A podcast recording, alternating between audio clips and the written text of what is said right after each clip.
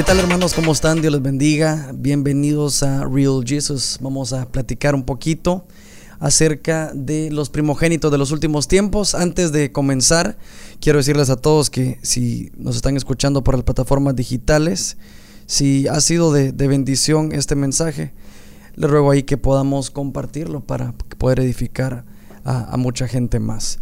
Eh, Real Jesus siempre me gusta contar, cada vez que, que me acuerdo, ¿verdad?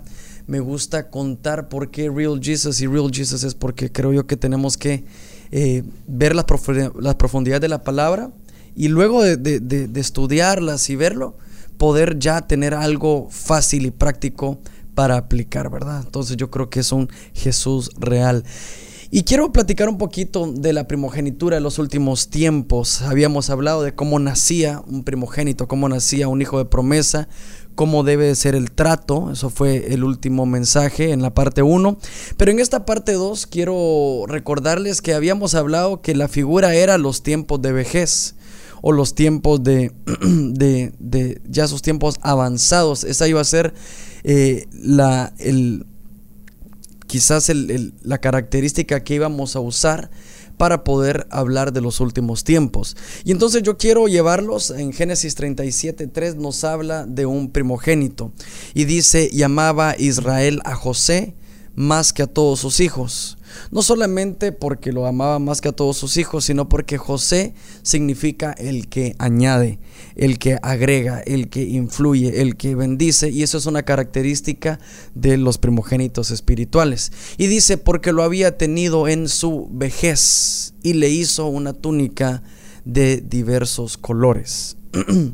Quiero llevarlos un poquito a esto, que dice que él amaba más que a todos sus hijos porque lo había tenido en su vejez. Y eso significa los últimos tiempos. En Éxodo 13.2 nos habla de algo de, esto, ¿verdad? Nos habla de, aquellos que, que tienen esa túnica de colores. Hemos aprendido que la túnica de colores es una túnica de bendición, pero cuando vemos de colores o de diversos colores, eh, en el original dice de diversas anchuras o de diversos anchos.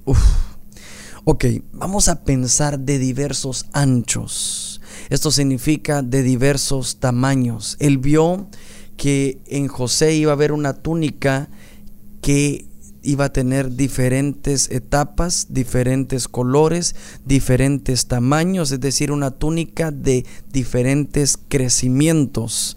Por ejemplo, en Éxodo 13:2 habla de conságrame todo primogénito, cualquiera que abre matriz entre los hijos de Israel, así como los hombres de los animales. Por ejemplo, en 1 Juan 5:4 Quiero leerles un par de versos para llevar un poquito eh, base de todo esto.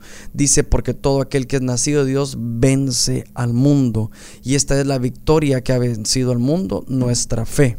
Entonces, llevándolos un poquito a esto, quiero imaginar la túnica de diferentes tamaños que vio Israel en José.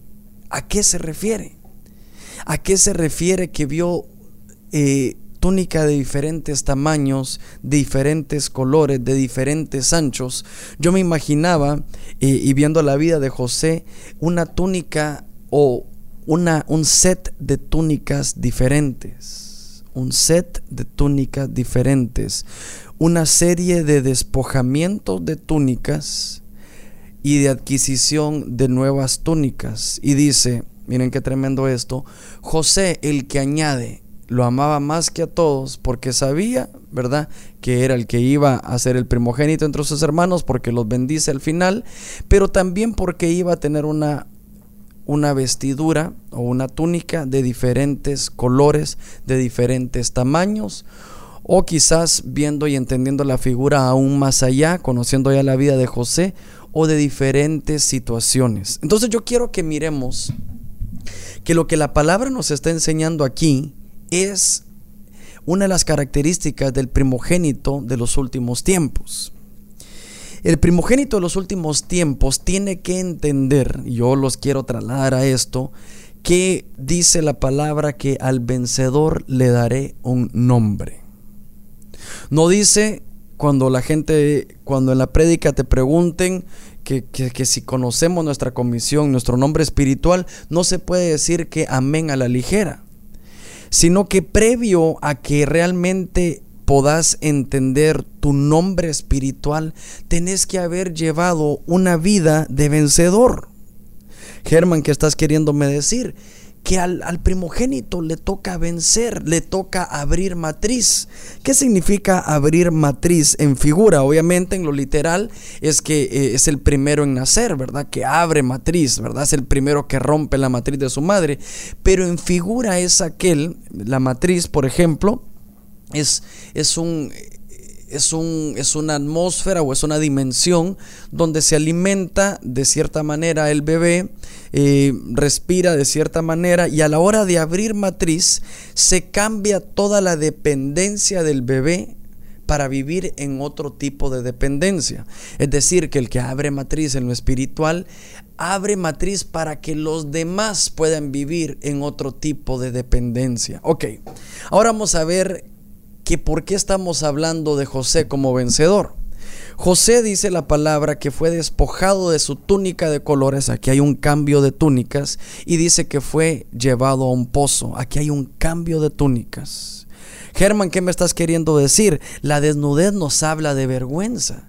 Muchas veces te hemos tenido que pasar por una vergüenza y no significa que nuestro final está en el pozo, sino que hemos tenido un cambio de túnicas y dice que pasó por la vergüenza, luego de ahí dice que fue vendido, dice que fue vendido como esclavo, otro cambio de vestidura.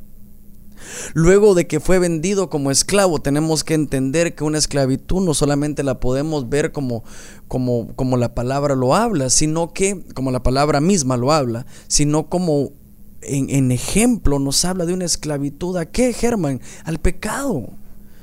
Al pecado. Tenemos que vencer con lo que nos tiene esclavo para poder ser aquel que añade. Tenemos que vencer con la vergüenza que en algún momento, Germán, pero es que yo fui el que cometí el error. Bueno, pero tenés que poder salir de ahí más adelante. Germán, es que esto es circunstancia de mis malas decisiones. Amén, pero tu nombre, si es de un primogénito, yo quiero decirte que esto es algo que, que es una decisión de parte tuya también. Si es algo de vergüenza con lo que tuviste, porque metiste la pata, porque cometiste un error, porque te metiste un clavo, te es necesario salir de ahí y decirle al Señor, Señor, ¿cuál es el próximo ancho de mi, de mi vestimenta? ¿Cuál es el próximo tamaño de mi túnica. Esto es excelente. Vamos a ver cómo lo, cómo lo manejamos. Por ejemplo, esta es una XS. Pero conforme vas cambiando de túnicas, también van cambiando tus anchos de túnica, también van cambiando tus tamaños de túnica. Es decir, que cuando cambias de túnica es porque creciste es porque Dios te promocionó, es porque no sos igual. Germán, pero yo quisiera hubiera querido de rey a, de príncipe a rey. No, los cambios de túnica son tremendos. Porque había un hombre soberbio que contaba sus sueños quizás de manera a la ligera y todo, y se encuentra con que ahora está lleno de vergüenza ahora ya lo cacharon, la, identidad real de él, y entonces ahora está lleno de vergüenza, el pecado que llevabas oculto ya todo el mundo lo sabe. Bueno, nos es necesario sacudirnos, levantarnos, tal vez estar en un momento en la refrigeradora, en disciplina, yo qué sé, pero salir adelante, salir adelante. Lo que vieron en José era un vencedor. Esa era la característica que había, su que había visto su padre. Dice que estuvo preso estuvo preso. Y tremendo porque estuvo preso, pero luego de estar preso, dice que esa vestidura de estar preso la cambia después, la cambia después. Y dice que a la edad de 30 años a él lo ponen como, como, un, como un gobernador, es decir, que luego de estar preso, esto es tremendo, luego de estar preso, luego de estar desnudo, también Dios te va a poner una vestidura, va, va a haber un momento de honra para tu vida, obviamente si tenemos, en el nombre del Señor, obviamente, si tenemos el coraje de vencer lo que estamos pasando. Yo quiero hablarle a hombres y mujeres que vienen, ¿saben qué? Para el Congreso que viene de, Soy de Cristo, tenemos que saber que tenemos que venir con una actitud de vencedores. Pero si venimos con dudas de que aquí, que de allá, realmente tal vez este mensaje no sea para ti. Sí, Germán, pero yo estoy preso en la marihuana, Germán, estoy preso en las drogas, estoy preso aquí. Bueno, en tu nombre está escrito que lo vas a poder vencer. Germán, pero es que no tenés idea la vergüenza que yo paso en mi iglesia. Bueno, en tu nombre está escrito que también esa vestidura de vergüenza Dios la va a cubrir. Y dice que una vez hay un día de honra para él. Pero ese día de honra donde dice que ya ya lo condecoran, ya está como gobernador en un puesto alto también. Dice que hay una vestidura de perdón que él tiene que ponerse. Dice que cuando ve a sus hermanos, dice, es tremendo esto, ¿verdad? Es tremendo esto, porque no hubiera sido más fácil para él perdonar a sus hermanos en la cárcel. Imagínense que los hermanos de José regresan, él estando en la cárcel. En el momento que él está en la cárcel y ve a sus hermanos, dice, los perdono, pero sáquenme de aquí. No, no, no.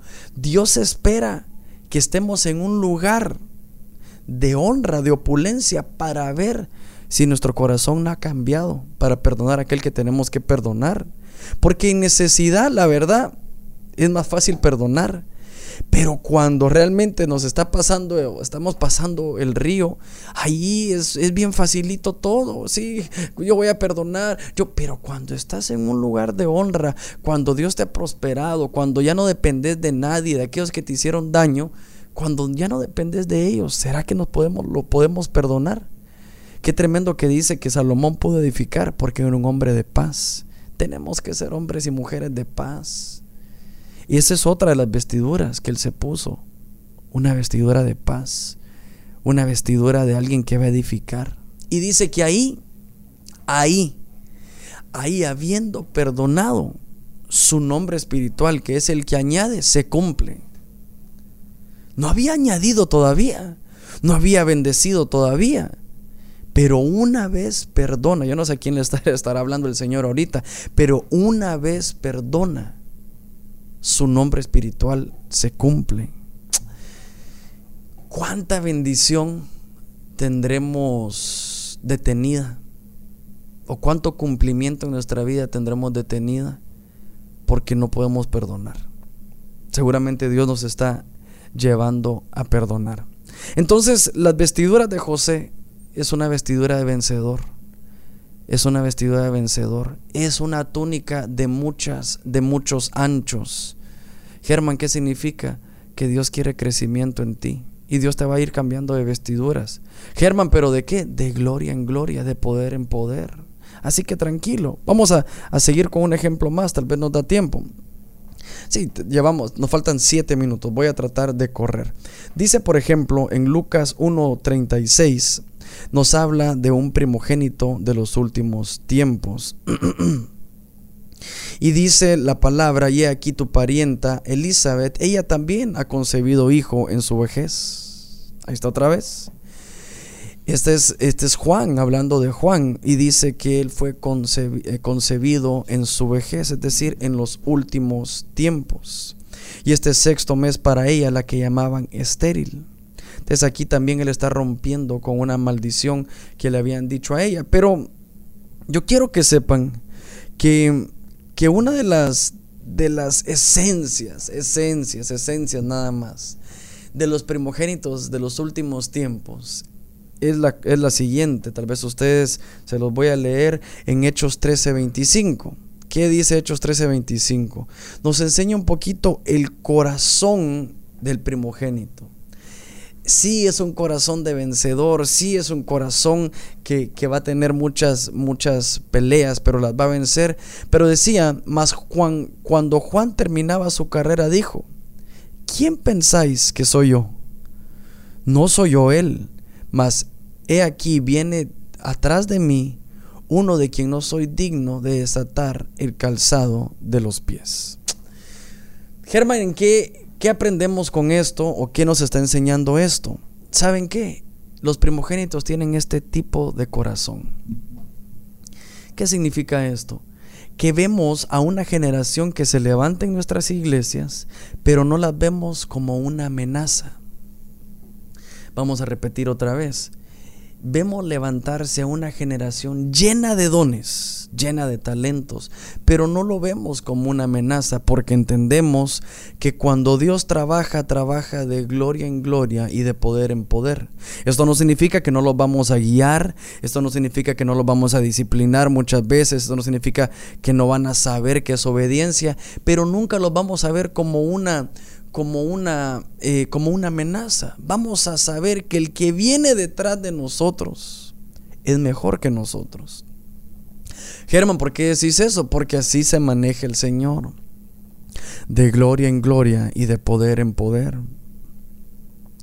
Es decir, que nuestras generaciones dice, ¿verdad? Acuérdense, en el momento que se va Jesús, les conviene que yo me vaya, porque mi nombre vendrá el consolador y se van a hacer mayores cosas. Entonces vemos que este tipo de corazón es el que sabe que el que viene detrás de nosotros viene con una, con una mejor unción. Esto realmente es casi inexistente en nuestras iglesias muchas veces, porque estamos pensando que es como, aquí tenemos en Honduras, tenemos una escuela militar que se llama el Liceo Militar del Norte. Y, y dicen que los del primer año los mantienen corriendo y troleándolos y, en mandado todo el, y haciendo mandados todo el tiempo. Y muchas veces llevamos esa cultura del mundo y la trasladamos aquí en la iglesia.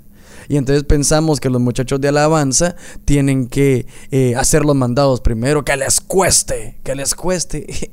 Esto puede servir en el liceo militar, pero no en, en el reino de los, de los cielos, no en el reino del Señor. Miren esta qué tremenda. Llega el Señor Jesús y no ha empezado su carrera. Es bautizado y le dice el Padre, he aquí mi Hijo en el cual yo tengo complacencia. ¿Qué significa eso? El Padre le aplaude al Señor, le dice, bien hecho. ¿Cuándo? Germán, cuando ya estaba eh, terminando, eh, sacando las llaves de la muerte, del, del infierno. No, estaba comenzando su carrera y ya le había aplaudido. Qué tremendo que tal vez aquellos que llevan años en el Evangelio, tal vez no se necesita grandes honras para ellos, pero aquellos que van comenzando, que han aprendido a gatear, medio a caminar, esos son aquellos que tenemos que motivar, tenemos que saber que ellos son la promesa del, próximo avivamiento, tenemos que saberlos guiar, sabemos que van a cometer un error, jalarlos, decirles, mira, no te vas a meter ahí, yo te voy a ayudar, mira, vas por, vas por mal camino, ven y te voy a ayudar, pero sabiendo que este no es la milicia terrenal, sino que es el reino del Señor. Tengo unos muchachos que cuando yo los veo cantan, predican, danzan. Dios santo, digo yo. Qué buena iglesia la que viene. Si Cristo tardare, qué iglesia la que vamos a tener, llena de dones, de revelación.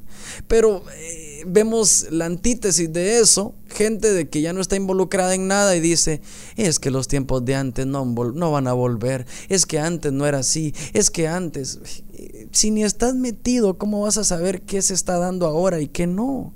Gente que vive en un pasado significa que son aguas estancadas.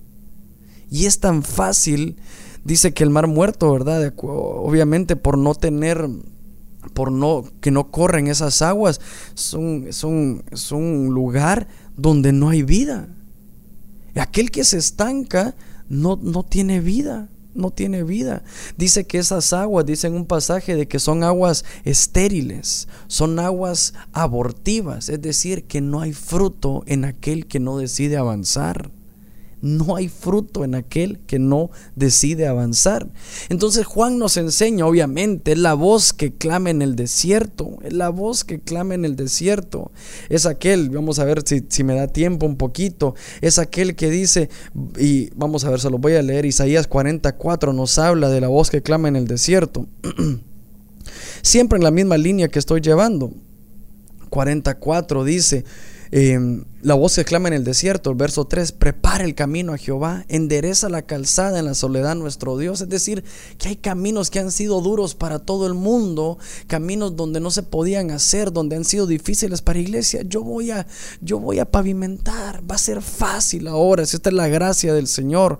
Todo valle sea alzado y baje los montes y collados, es decir, todo aquello que estaba inalcanzable. Eso es lo que hizo el Señor Jesús por medio de la gracia, todo aquello que estaba inalcanzable, yo lo voy a bajar para que estas generaciones que siguen conmigo lo puedan, puedan acceder a eso. Todo monte, todo valle, todo valle sea alzado es decir, decirle a los muchachos, sé que estás en un valle de depresión, pero yo sé que Cristo te puede sacar de ahí. Es decir, agarrar un valle y poderle decir, aquí en lo alto vas a estar bien. Dice, y lo torcido se enderece, lo áspero se allane. Lo difícil, podemos decirle, hay, han habido caminos de tierra, han habido caminos rocosos, han habido caminos, dice la palabra, que tenemos que ser hallados como edificadores del camino y no como piedras en el camino. Y miren lo que dice el verso 5, la promesa la promesa de los primogénitos, la promesa de los primogénitos de los últimos tiempos, de aquellos que tenemos ese corazón, dice, y se manifestará la gloria de Jehová y toda carne juntamente la verá, porque la boca de Jehová ha hablado. Uf Buenísimo, buenísimo. Entonces podemos ver en estos dos ejemplos nada más de José, el que añade, el de la túnica del vencedor, y Juan, el corazón, la voz que clama en el desierto, y el corazón que sabe que detrás de él viene una mejor generación. Esto fue Real Jesus, ojalá les haya gustado. Si ustedes creen que, que ha sido edificación para su vida, les eh, ruego que puedan compartirlas en las diferentes redes, ¿verdad? Y en las plataformas digitales. Muchas gracias, Dios les bendiga. Esto fue Real Jesus.